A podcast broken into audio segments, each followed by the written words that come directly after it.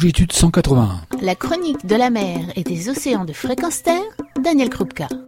Bonjour, dans ce Radio Magazine, je vous propose de rencontrer Nif Roman à nouveau. Nous l'avions déjà rencontré dans une précédente chronique et il nous avait parlé des Rémentas. Et aujourd'hui, nous sommes chez lui, aux Maldives, en sa compagnie et il va nous parler, bien entendu, des Rémentas. Comment vont les Rémentas aux Maldives, Nive? Les Maldives restent toujours le, paradis pour les Rémentas. Donc, euh, c'est un peu euh, l'endroit meilleur pour les voir. C'est euh, un endroit où ils sont protégés depuis en fait que 2014 que les Maldives, le pays des Maldives a annoncé protection nationale pour les Rémentas, mais en fait les, ici ont été jamais jamais pêchés. c'est, je vais dire, un peu un des animaux emblématiques des Maldives, de la beauté sous-marine de ce pays il y a la population identifiée plus nombreuse de la planète, de Manta récifale, de récifs, et euh, c'est des animaux qui amènent aussi beaucoup de, de, tourisme au pays, donc ils sont bien respectés, euh, bien appréciés par les locaux euh, naturellement. Beaucoup, beaucoup de rémanta aux Maldives, combien à peu près? Jusqu'à aujourd'hui, on a recensé 3800 différents individus déjà, et on estime que la population des Maldives est entre les 5000 et 6000 individus. donc on a répertorié pratiquement presque la totalité des mantas des Maldives. On a plein de collaborations dans le pays euh, et on reçoit des, images identificatives des mantas un peu partout. Euh, donc on a vraiment une, image euh, de la population des Maldives, de leur migration, de, de leur longévité aussi, qui est un des meilleurs dans la planète. Combien de rencontres? Presque 35 000 euh, rencontres identifiées, enregistrées de, de Manta aux Maldives. Alors comment on peut faire pour vous aider justement à, bien les identifier? Parce qu'il s'agit de sciences participatives quelque part. Absolument, ouais, la science participative est fondamentale dans notre travail.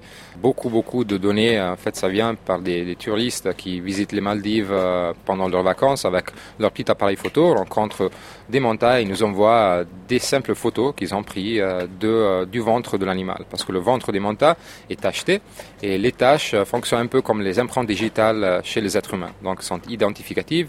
Ils nous permettent d'identifier l'individu et puis, naturellement, de le suivre dans les années euh, par d'autres photos qui seront envoyées par d'autres touristes qui vont rencontrer la même montagne ailleurs. Et donc, ça nous permet d'apprendre justement leur migration, la longévité, le cycle reproductif, plein de données, plein d'informations sur la biologie de ces animaux par un petit effort qui est une photographie. Alors cette, euh, cette identification effectivement permet de faire beaucoup de choses et on peut que dire à l'ensemble des touristes et des plongeurs bien entendu de loader leurs images, les charger sur le site mantatrust.org si je ne m'abuse. Est-ce que toutes les raies aujourd'hui sont, protégées ou euh, on parle que des raies mentales? On parle surtout des mantas. Au niveau international, euh, en 2013, c'était une année extraordinaire pour, euh, les passionnés de, la mer en général, parce que les deux espèces mantas ont été introduites dans l'appendix 2 euh, du CITES. Peut-être rappeler ce que c'est que l'appendix 2 de la CITES La CITES, c'est une convention internationale pour la conservation des espèces en danger qui représente à peu près 180 pays de la planète. euh, donc euh, elle est très respectée, euh, très important au niveau conservation globale.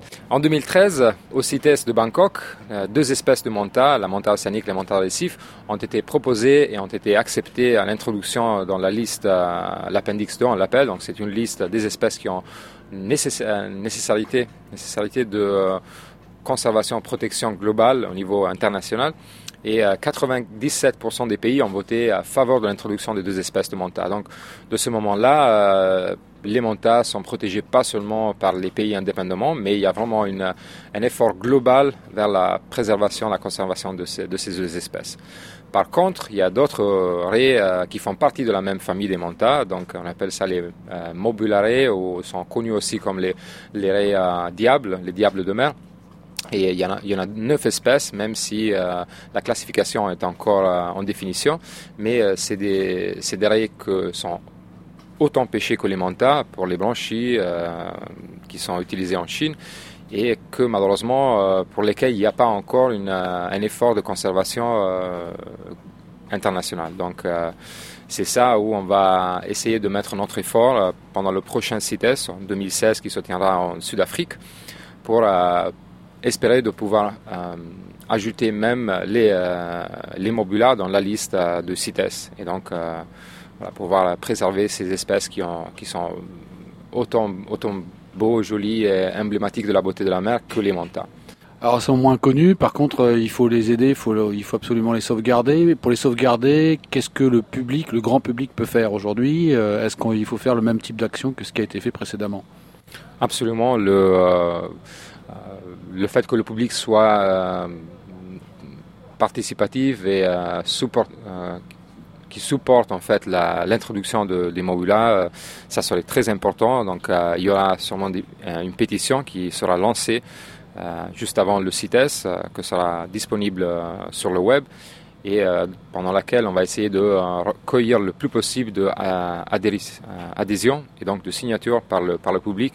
Et ça, ça pourrait beaucoup nous aider au CITES. Euh, voilà, on va présenter ça euh, au CITES, aux différents gouvernements qui participent au CITES, et ça va donner un gros coup de, coup de main pour l'introduction des Mobula.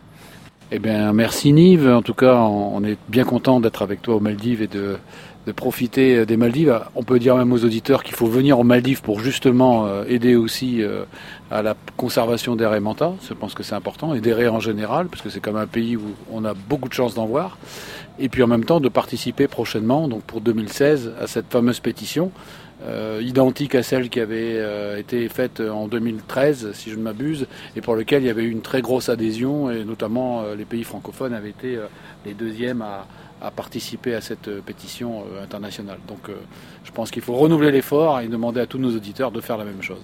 Merci encore, et puis qu'est-ce qu'on peut te souhaiter pour cette année qui vient? Beaucoup de monta. Eh ben écoute, euh, on t'en souhaite beaucoup, mais je doute pas que tu vas encore en rencontrer énormément. Merci, à bientôt. Merci à toi, Daniel, et merci à Angito. Retrouvez et podcastez cette chronique sur notre site fréquenceterre.com.